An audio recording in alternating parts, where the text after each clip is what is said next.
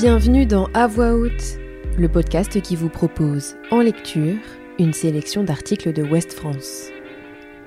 À 29 ans, Pierre Charles, jeune Auvergnat, fait son petit effet sur l'application mobile Strava où il cumule en moyenne près de 1200 km à vélo chaque semaine. Dans cet épisode, découvrez un article écrit par Mathieu Courreau.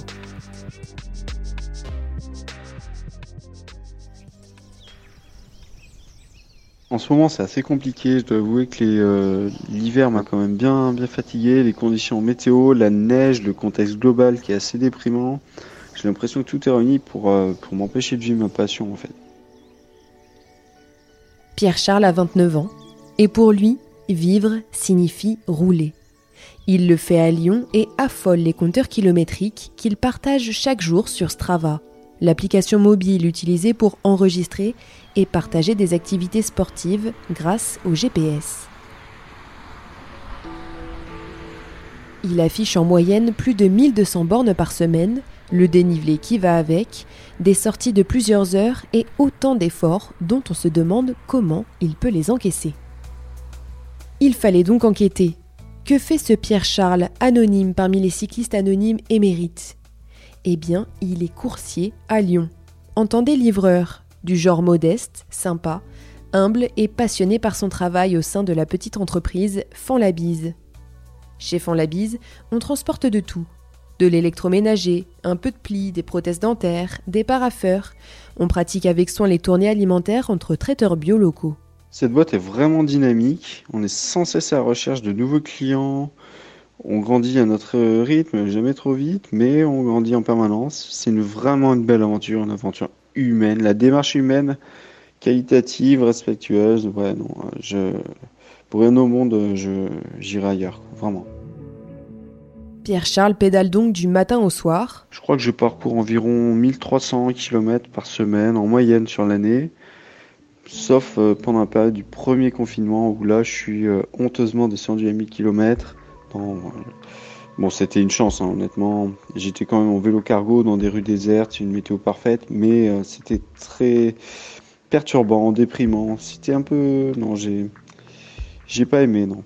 Il pédale aussi, du soir au matin, si l'on peut dire. Oui, ça m'arrive euh, pratiquement quotidiennement de faire 40 ou 50 km après le travail, avec les copains ou tout seul. La journée sur son vélo cargo, le soir et le week-end sur son vélo de route. Il partage tous ses parcours sur Strava et la communauté regarde son compteur en faisant les grands yeux, sourcils levés, en se demandant qui peut bien être ce bonhomme. 60 euh, à 70% de mes parcours euh, à vélo à l'année sont effectués en bulite, en vélo cargo, et le reste en loisir en montagne. À l'année, euh, on va dire que c'est à 40 000 km en bulite, donc un vélo cargo de 4 kg à vide, et 25 000 au moins, à 30 000 peut-être, en vélo de route. Je publie tout sur Strava parce que j'ai besoin d'avoir un, aperçu de ce que je fais à l'année et euh, notamment de ma progression. C'est assez sympa. Je me rends compte que j'ai oublié euh, pratiquement 99% de mes sorties, donc euh, c'est intéressant.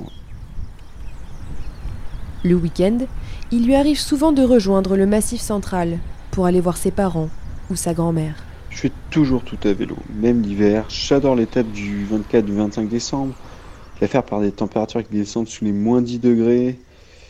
C'est pas facile, mais quand j'arrive chez ma grand-mère euh, pour leur pâte c'est toujours un moment grandiose. Je suis accueilli, on traite de fou, mais on rigole.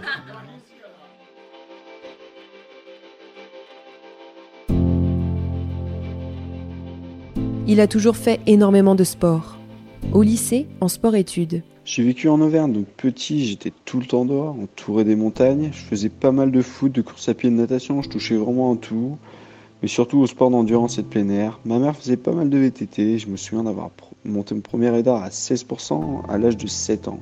Je m'en souviens encore, j'avais détesté. Et je me souviens parfaitement où il est. Hein. Mon père, lui, était plutôt euh, arts martiaux. Mais euh, ça a du sens. Hein. Je trouve que l'hiver, euh, il y a des jours, la notion de sport de combat, c'est.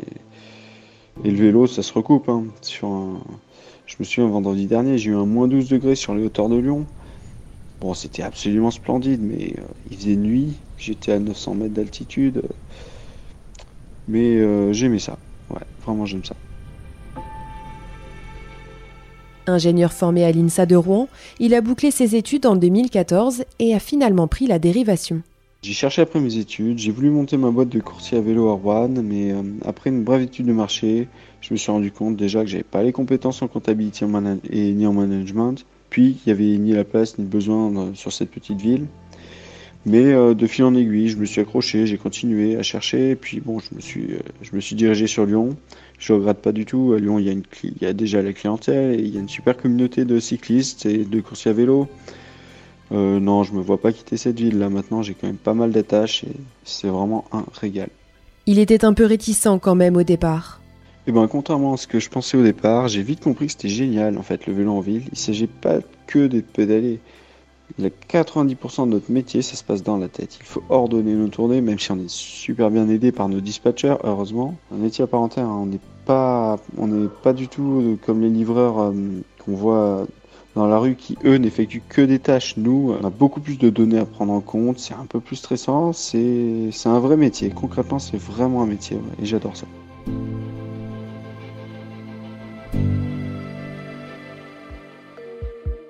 Mais alors, comment encaisse-t-il la charge physique de son métier? Alors, le week-end, euh, je fais de l'endurance euh, en montagne quand, le météo le permet. La semaine, finalement, ce que je fais, ça revient à du fractionné en hyper force. Hein. Donc, euh, les deux sont totalement antagonistes, mais complémentaires. J'arrive à trouver du plaisir dans les deux et de l'utilité dans les deux. je fais quand même depuis quelques années pas mal de renforcement musculaire du haut du corps pour mieux encaisser la, partie coursier parce que honnêtement à vide le vélo pèse 24 kg donc on est tout le temps pratiquement dès qu'on charge à plus de 40 kg. Donc euh, pour moi qui suis grimpeur, je suis souvent danseuse et je dois développer le haut du corps sinon euh, sinon c'est pas possible. Mais c'est pas désagréable parce que je me rends compte que ça m'aide ensuite euh, à monter certains cols, des cols des murs quand on est en rupture comme dans le Grand Colombier, col de la Loge et le Pays Basque. C'est des cols que j'aurais jamais franchis sans mes bras ou alors euh, dans un état pas possible. Le bonhomme dort bien le soir. Je pense avoir une bonne hygiène de vie sans non plus trop prendre la tête. En ayant en tête les trois piliers hein, que tous les sportifs connaissent, sommeil, alimentation, hydratation. Je me suis rendu compte, euh, grâce à l'ultra distance, de l'importance du sommeil et c'est vraiment le, la base. Quoi. Dès que j'en sous-estime un, le pécache. C'est l'avantage de faire du sport tous les jours. Dès qu'il y a quelque chose qui ne va pas, on le sait faut vraiment être à l'écoute de son corps en permanence. Un soir, euh, ouais, je me souviens la semaine dernière, je suis allé boire une bière avec un collègue pour fêter son départ. C'était un super moment. Bon, le lendemain, j'en ai un peu souffert, mais je regrette absolument pas. Il faut quand même garder, euh, ouais, garder euh, une vie, quoi. Avec tout cela, Pierre-Charles progresse au fil des mois dans sa pratique du vélo. Alors, ma progression, contrairement aux idées reçues, elle n'est pas forcément linéaire, elle n'est même pas du tout je m'aperçois que, que je progresse vraiment par palier en fait. C'est des déclics, c'est des rencontres. Avant mon premier 300 km, honnêtement, je me sentais incapable de le faire. J'avais jamais dépassé 240, 250. Un ami m'a proposé euh, Lyon-Mont Ventoux. Euh, ben, honnêtement, j'étais à la rue jusqu'au kilomètre 250. Je m'accrochais péniblement pour euh, suivre dans les roues et pourtant on avait le vent dans le dos. Et ouais, non, j'arrivais pas à accrocher. Et par contre, quand on est arrivé au pied, là, je me suis réveillé et j'ai monté super bien. Quoi. Donc, il faut pas non plus, faut pas se fixer de limite en fait, je pense.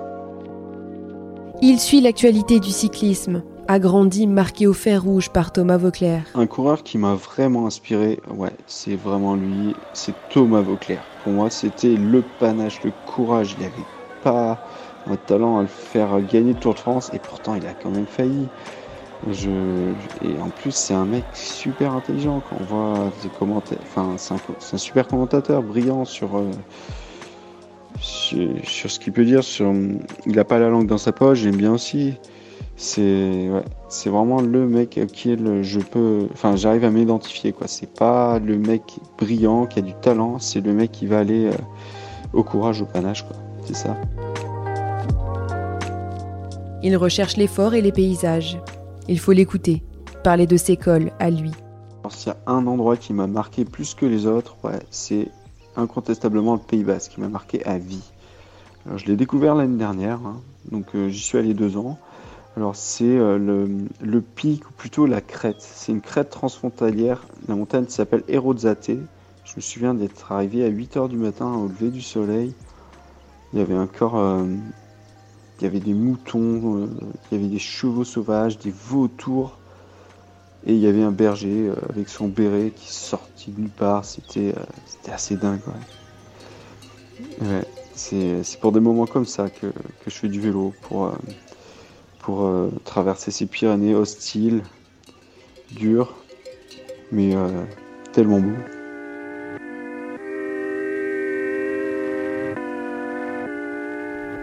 Si vous avez aimé ce podcast, retrouvez nos autres articles sur westfrance.fr.